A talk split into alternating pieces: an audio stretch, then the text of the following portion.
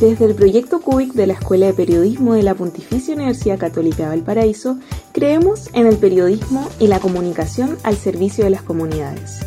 Y creemos también en el diálogo y la conversación, por lo que en este ciclo de podcast te invitamos a conversar sobre comunicación, comunidad y organizaciones sociales desde diversas miradas y voces.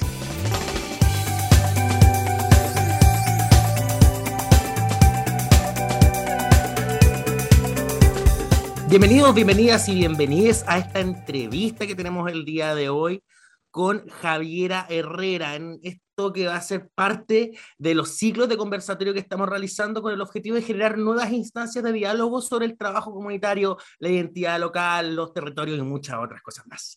Este espacio es una iniciativa de la Escuela de Periodismo PUCB a través de su proyecto CUBIC, el Colectivo Universitario de Vinculación y Comunicación Ciudadana, nacido con el objetivo de articular a la universidad y a la comunidad local por medio de trabajos conjuntos con organizaciones y comunidades escolares. Mi nombre es Diego Rojas y soy estudiante de periodismo y también soy voluntario, por supuesto, de CUBIC. En esta ocasión, como ya les dije, vamos a estar hablando de crear con la infancia y estaremos acá con Javi, Javier Herrera, periodista también, ya egresada de la Universidad Católica de Valparaíso, narradora oral y diseñadora de experiencias artísticas para la primera infancia. ¿Cómo estás, Jaira?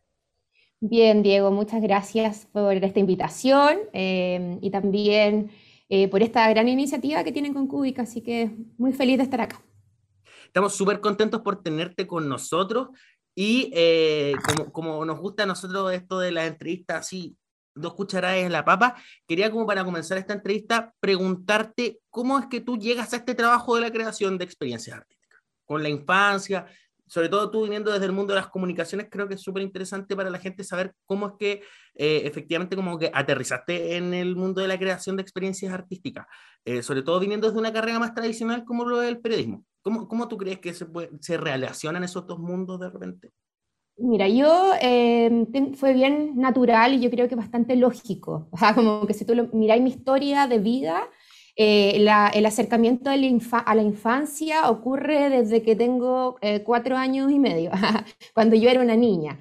desde ese lugar de observar a, los niños como desde un lugar de protección, un lugar de acompañamiento, un lugar de observación. ¿Por qué? Porque fui tía muy chica. Mi hermana, una de mis hermanas fue mamá muy joven, eh, a los 18 años, con ella nos llevamos por bastante tiempo, y nace mi primer sobrino eh, cuando yo tenía 5 años, 4 años y medio.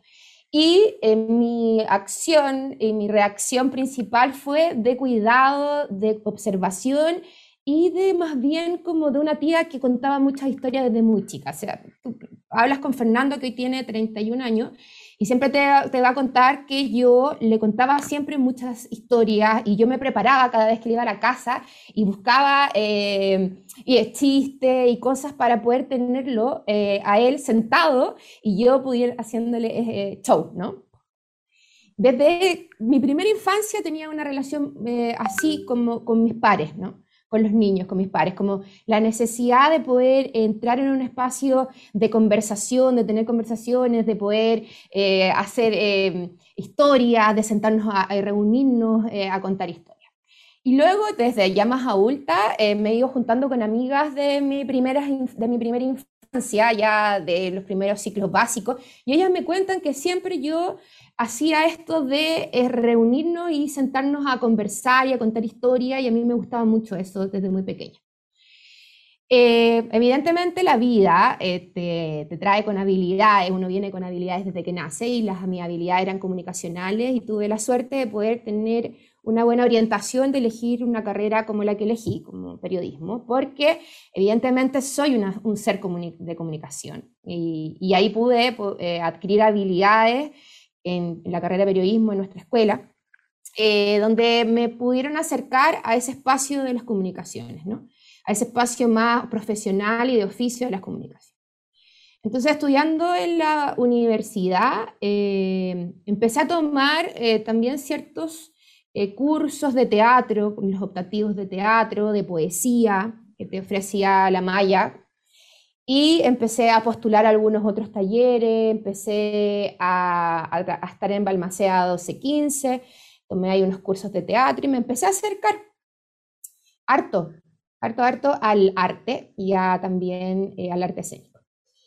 Y eh, ya titulada, entré a trabajar al UCB de televisión, eh, primero haciendo práctica, con María Eugenia Moreno, que, que, fue mi, que era nuestra profesora de televisión en ese entonces. Y luego me quedé trabajando en el UCB, eh, también por la confianza de la María Eugenia, que nos puso a mí y a Gino Costa haciendo un programa, nuestros piernos 23, 24 años, que se llamaba 3PM, y ahí yo me di cuenta que el oficio de nuestra, de nuestra profesión tenía un gran porcentaje de trabajo artístico, ¿no? Mucho de estudiar, por supuesto, y de, documentarse, pero mucho de presencia escénica, mucho de, expresión corporal, mucho que tiene que ver con, con las artes escénicas. Generar un personaje en televisión, eh, la dicción, eh, la voz, ¿no? Y me empezó a servir mucho lo que yo había hecho paralelamente. Yo trabajé ahí tres años y luego, por las cosas de la vida, me fui a trabajar al área marco más corporativo y estuve tres años trabajando en una empresa de ingeniería minera. Y fue duro, porque ahí eh, el trabajo, lo que a mí me gustaba, que tenía que ver con la creación, con el, movimiento del cuerpo, eh, fue dejado de lado por una pega mucho más dura, donde había que documentarse mucho, trabajar mucho en conceptos mineros, los relaves.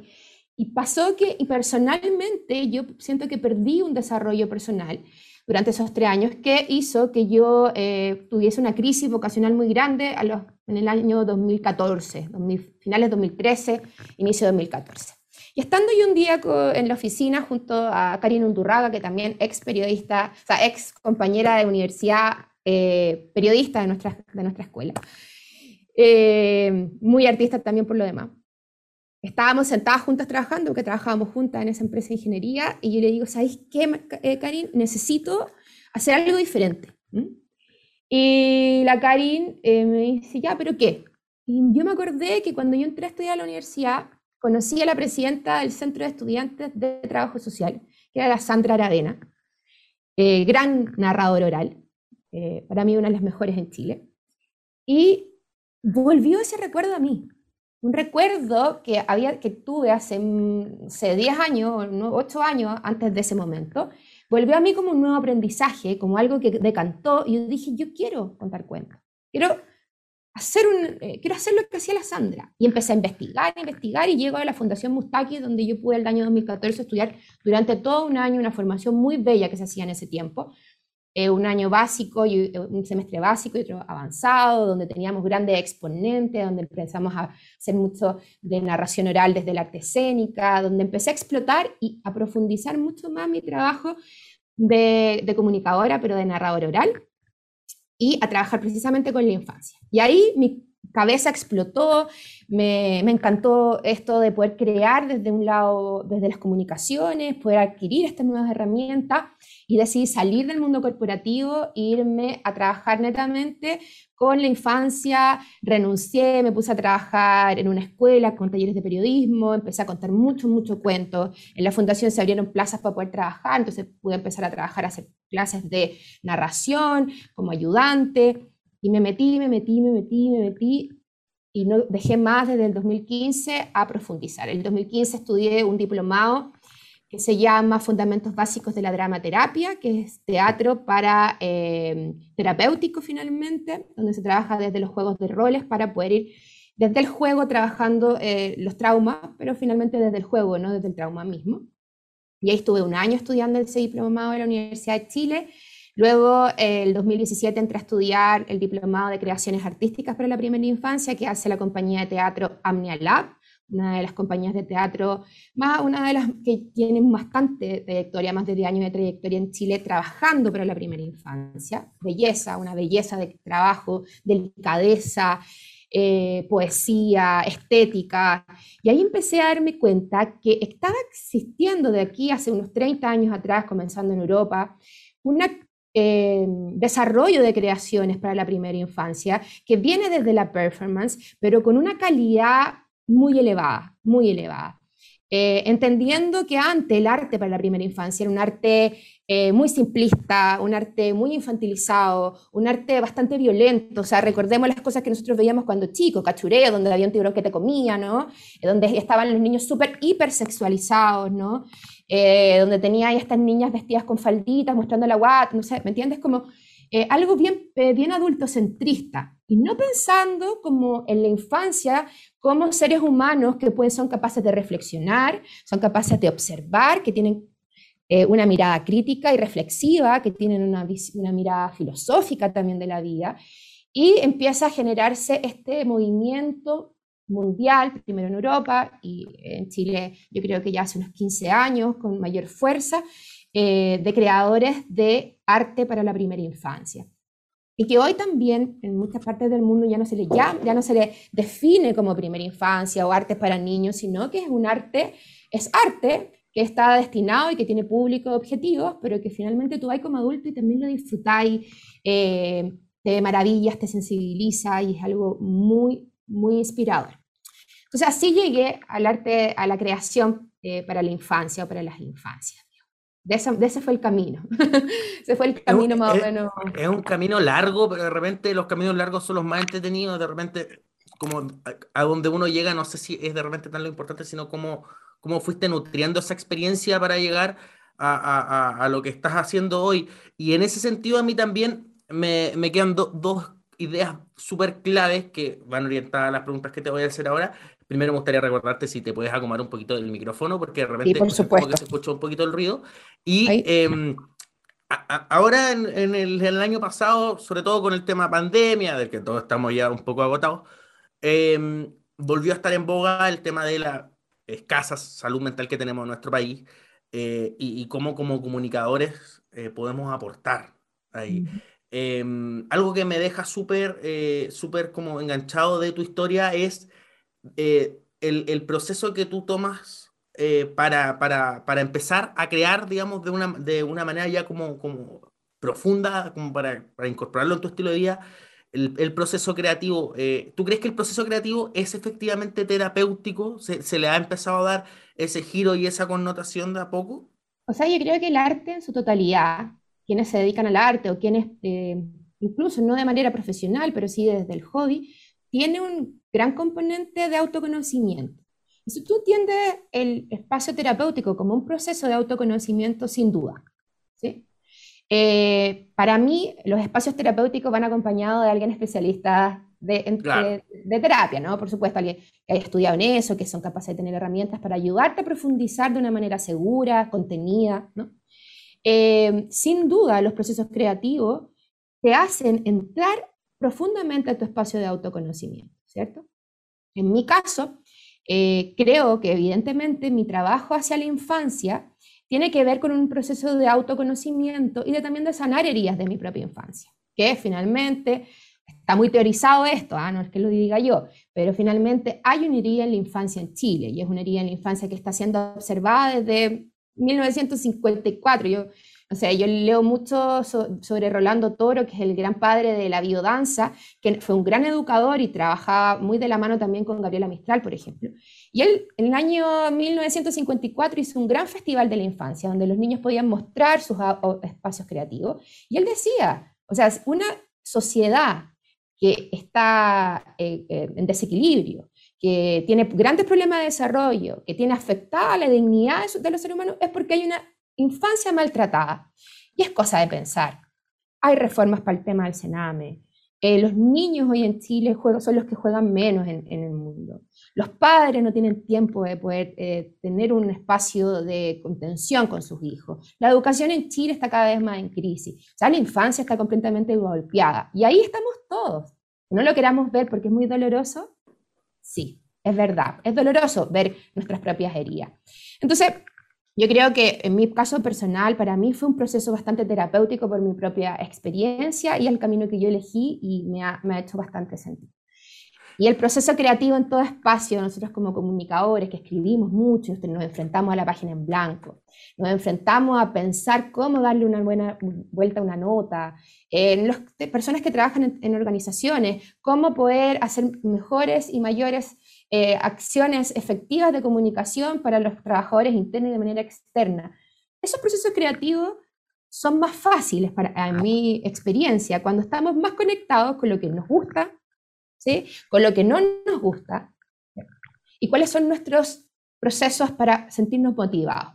Hoy en día la sociedad nos ha hecho estar muy arriba, medios disociados con nuestro cuerpo, alejando la cabeza, nuestros pensamientos del cuerpo, de las emociones. Realmente somos integrales, ¿no? Entonces, estamos todo el rato en la cabeza y a veces decimos, no soy capaz de sentarme a trabajar, estoy súper cansado, no se me ocurre nada nuevo, no puedo innovar, ¿cómo puedo innovar? ¿Cómo puedo ser más creativo?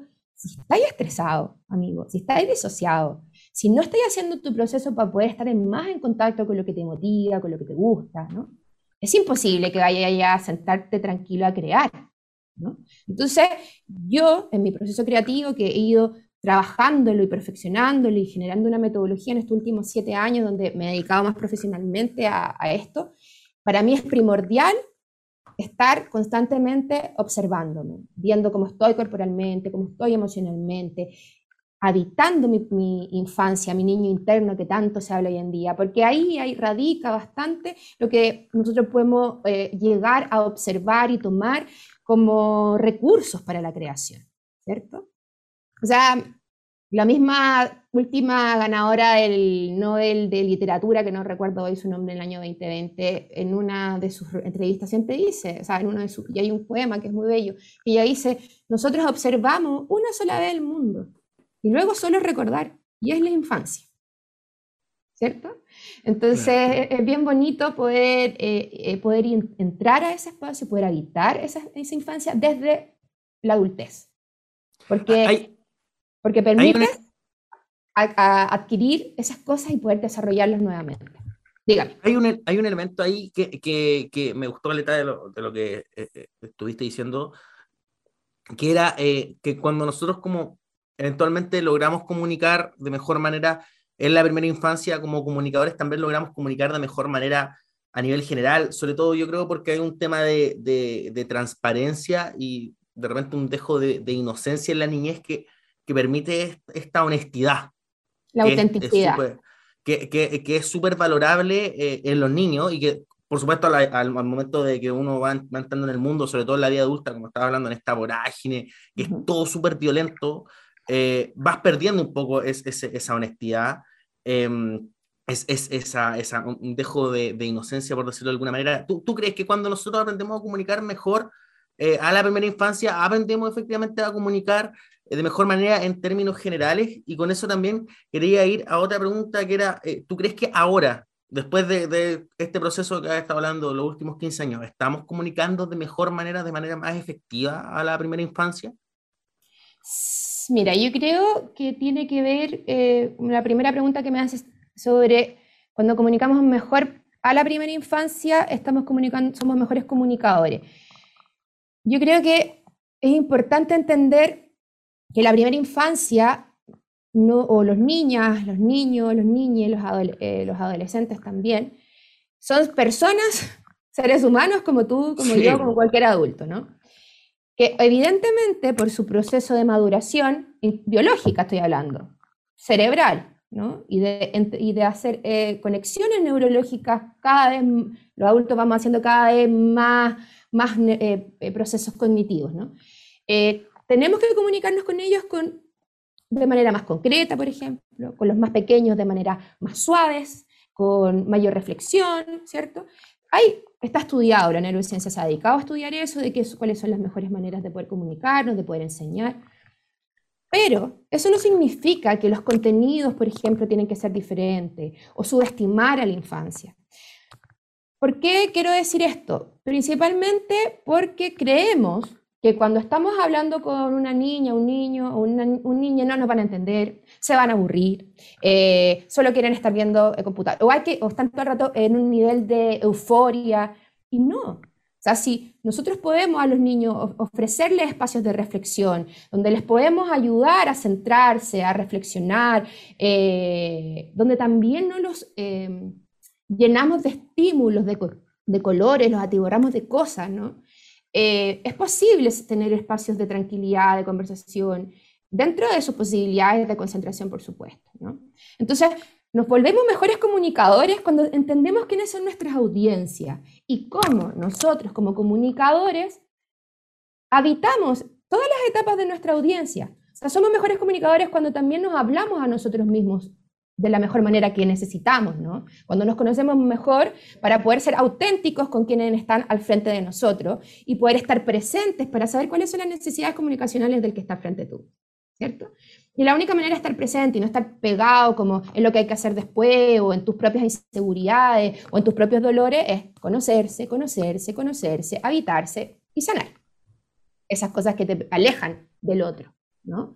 Para mí es eso, para mí, eh, y, lo he podido ir ejecutando de esa manera. Mientras más estoy aquí contigo, presente, te puedo mirar, eh, puedo entender si estás escuchándome, si logramos tener este espacio eh, de interacción comunicacional. y así pasa con las niñas, los niños. ¿no?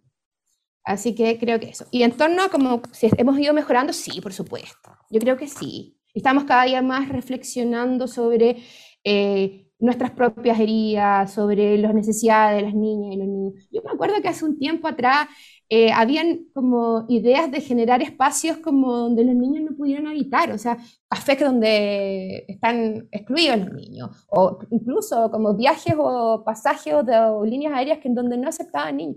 O sea, una cosa así como anti-niño y muy profunda. Y hoy estamos ahí observando y estamos cambiando, estamos exigiendo también. Eh, que haya más respeto, mayor dignidad y también una mejor salud para, mental para todos, ¿no? O sea, cuidar también en la infancia que habitamos, todos. Es, genial igual eso que se ha estado dando en estos últimos años y creo que también es, una responsabilidad súper importante de todas las personas que han estado trabajando en estos últimos 15 años por cambiar un poco el funcionamiento de las cosas, que ya no se ve el trabajo eh, hacia la infancia como, como un desafío. Siempre, como decías tú, hay aerolíneas que no dejaban entrar niños por, porque se les vea como un apartado casi problemático, como un desafío. Y creo que a medida que los vamos incorporando a la sociedad, a medida que efectivamente se les da un espacio, como dices tú, para la reflexión, para la comunicación, eh, se, se, va abandonando esta mirada.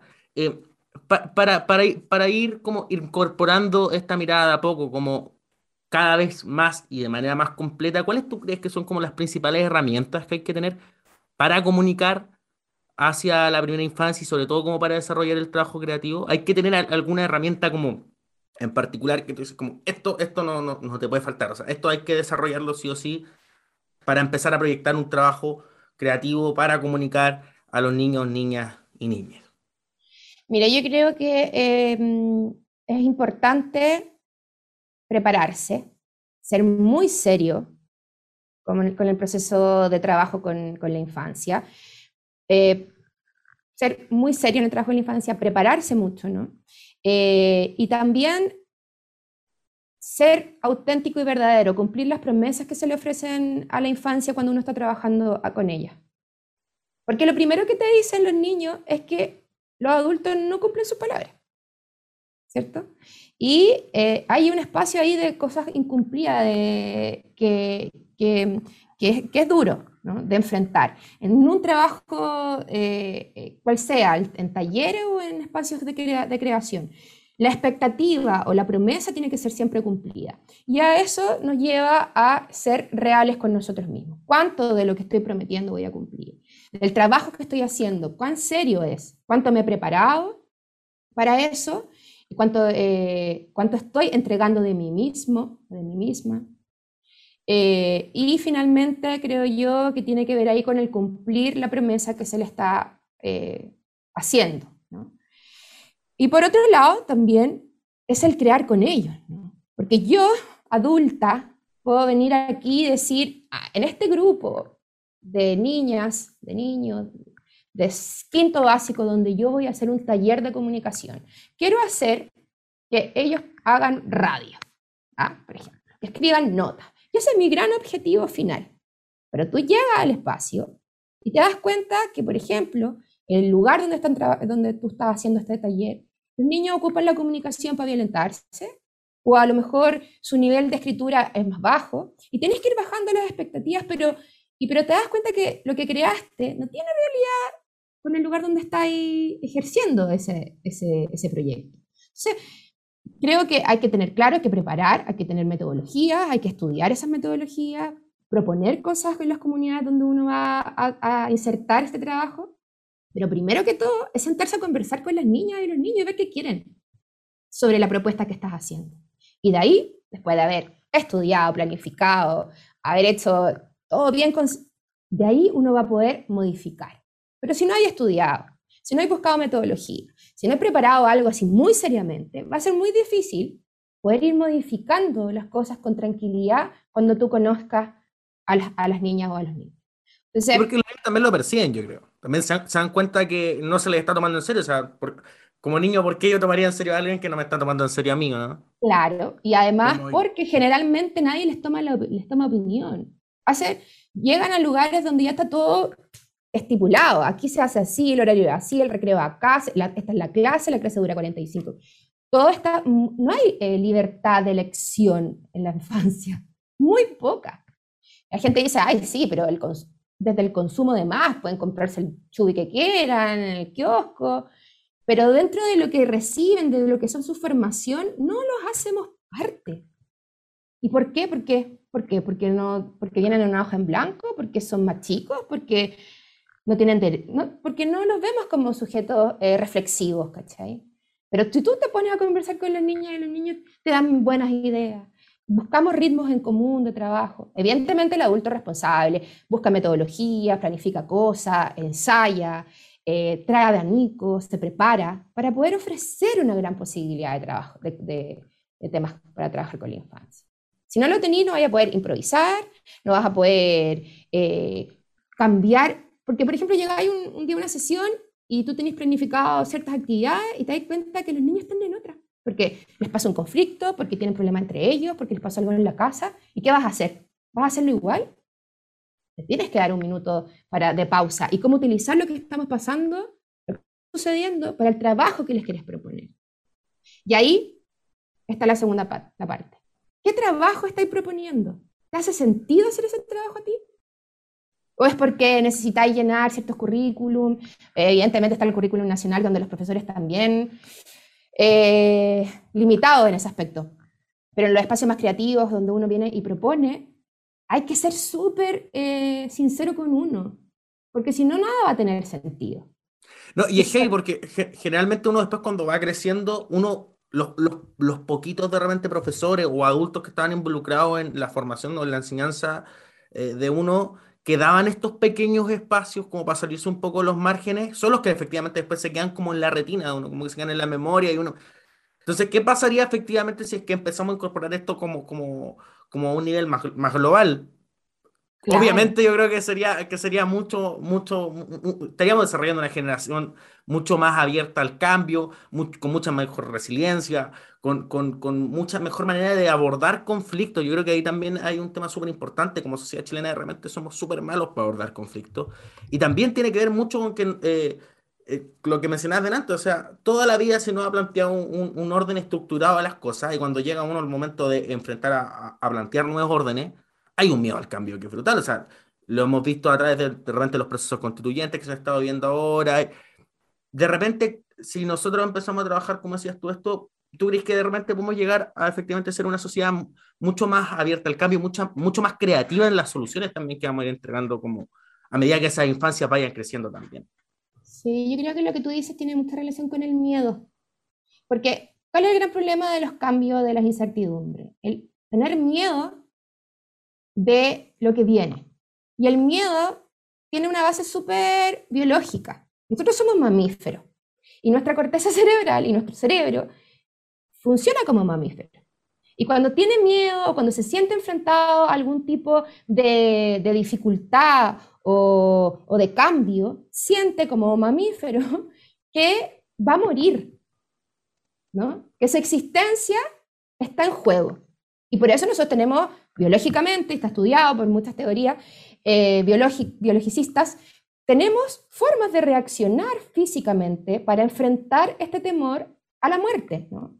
Nos apretamos o salimos corriendo o violencia, ¿bien? Pero los seres humanos hemos tenido una manera mucho más sofisticada de relacionarnos. Y hoy en día no tenemos grandes riesgos por lo menos en Chile.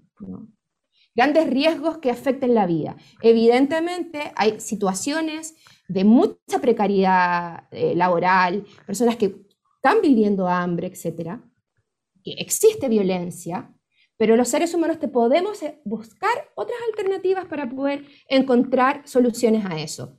Eh, en contextos bélicos es mucho más, mucho más difícil. Estoy pensando en Afganistán en este minuto, donde la violencia es extrema y realmente está ahí en peligro tu vida. Entonces, en ese, en ese sentido, creo yo que entendiendo cuál es el meollo del asunto, que es este miedo, ¿no? este miedo que nos toma como mamíferos y reaccionamos de diferentes maneras, enfrentándonos con violencia, eh, congelándonos sin poder encontrar lo que nos gusta. Y por eso de ahí radican tantas enfermedades desde la mente, ¿no? Eh, donde las personas no sienten que, que la vida los, los, motiva, ¿no? Que pierden el sentido de la vida. Y entran las grandes depresiones, ¿no? Porque se congela el cuerpo. Siento que no puedo hacer nada. La esa resignación, ¿no? Como, no, me tengo que congelar para poder sobrevivir. Entonces, cuando entramos a ese meollo del asunto sobre el miedo y la desconfianza, donde yo no soy capaz de sostenerme a mí mismo y estoy solo y me tengo que defender, es muy difícil crear, es muy difícil comunicar. Entonces yo creo que es importante empezar este proceso de cambios entendiendo de que hay un tema alojado en nuestra biología que es el miedo que, y el cuidado de nuestro, de nuestro cuerpo y de nuestra sobrevivencia, pero que también somos capaces de asociarnos, de colaborar, de tener vínculos que nos puedan acompañar ¿no? Y desde ahí también es mucho más fácil crear y comunicarnos. Pero si seguimos maltratando a la infancia y haciéndolos crecer en un mundo donde eh, hay violencia y donde, creemos que el individualismo es la única manera de poder sobrevivir y eh, dejamos de colaborar, por ejemplo, eh, va a ser mucho más difícil que como sociedad podamos hacer ese tránsito, ¿no? Hacer ese tránsito. Y yo no lo hablo solo en Chile, creo que es una cosa bien global como seres humanos, de cómo habitamos nuestra existencia, desde el miedo, desde la, desde la desconfianza, eh, desde el individualismo. Un sistema capitalista que nos ha hecho pensar que finalmente estamos solos y que lo único que tenemos que hacer es eh, trabajar por el capital, porque si no, vamos a morir. Hay varias que hay que sanar, ¿ah? por supuesto, por supuesto. Pero la, la, idea efectivamente de estos espacios es contribuir y tratar efectivamente de que como comunicadores, desde lo que podemos hacer nosotros, dar de, de sanar esas heridas. Javiera. Que, tenemos muchísimas alternativas para poder vivir. Que no solamente tenemos una que es la que nos dice de repente nuestros pensamientos, nuestro ego, nuestras angustias, ¿no? Podemos buscar alternativas para poder vivir una vida más plena, con más bienestar, en colaboración con otros. Y por supuesto ahí está el trabajo con la infancia. Por eso para mí yo siempre digo que para mí es una militancia. Yo trabajo para niños, pero también trabajo para el adulto que lo acompaña y para mi propia eh, adultez, de vivirla mucho más integrada y más en bienestar, Diego. Muchas gracias. Sí. Eh, estamos cortos de tiempo. Por mí estuviéramos hablando detendido un día y ojalá con un, con, un tecito algo, porque verdad ha sido una conversación súper enriquecedora. Te quiero dar las gracias desde ya por acompañarnos en este espacio, eh, que como dijimos anteriormente, ojalá pueda servir para sanar un poco, un poco esas heridas también y, y de a poco ir construyendo entre todos y todas una sociedad distinta. Ya hemos visto que se puede, hay, hay, hay que apuntar a, a eso, a, a, lograr construir de nuevo, eh, de nuevo eh, un, mejor, un mejor país, porque no decirlo también un, un mejor mundo. Eh, Javier, ¿algunas palabritas con las que te quisieras despedir antes de que acabemos con esta entrevista? Nada, agradecerte a ti, agradecerle a la Daniela Lascano también, que lidera, a la Rafaela, a Zuleta, que también ha estado aquí, eh, a todos quienes son voluntarios de CUBI. Creo que es tremendamente importante entender que nuestro ejercicio como comunicadores tiene que ver con el trabajo con otros y en espacios y en territorios. El trabajo con la infancia, que es lo que nos convocó hoy día, también tiene que ver con un trabajo personal. Eh, y creo también que como comunicadores tenemos que cada vez ser menos eh, eh, observadores, sino que tenemos que ser más partícipes y tomar banderas de, de, trabajo, tomar banderas de lucha, quemarnos con cosas que nos apasionan y para eso autoconocimiento, trabajo, estudio y colaboración, chiquillos. Trabajar con otros. Así que muchas gracias. esas palabras nos quedamos entonces. Javier Herrera estuvo con nosotros y esperamos que se encuentren con nosotros también en una próxima entrevista eh, acá en este ciclo que estamos realizando desde Cuba. Nos vemos en la próxima. Chau, chau. Chao, chao.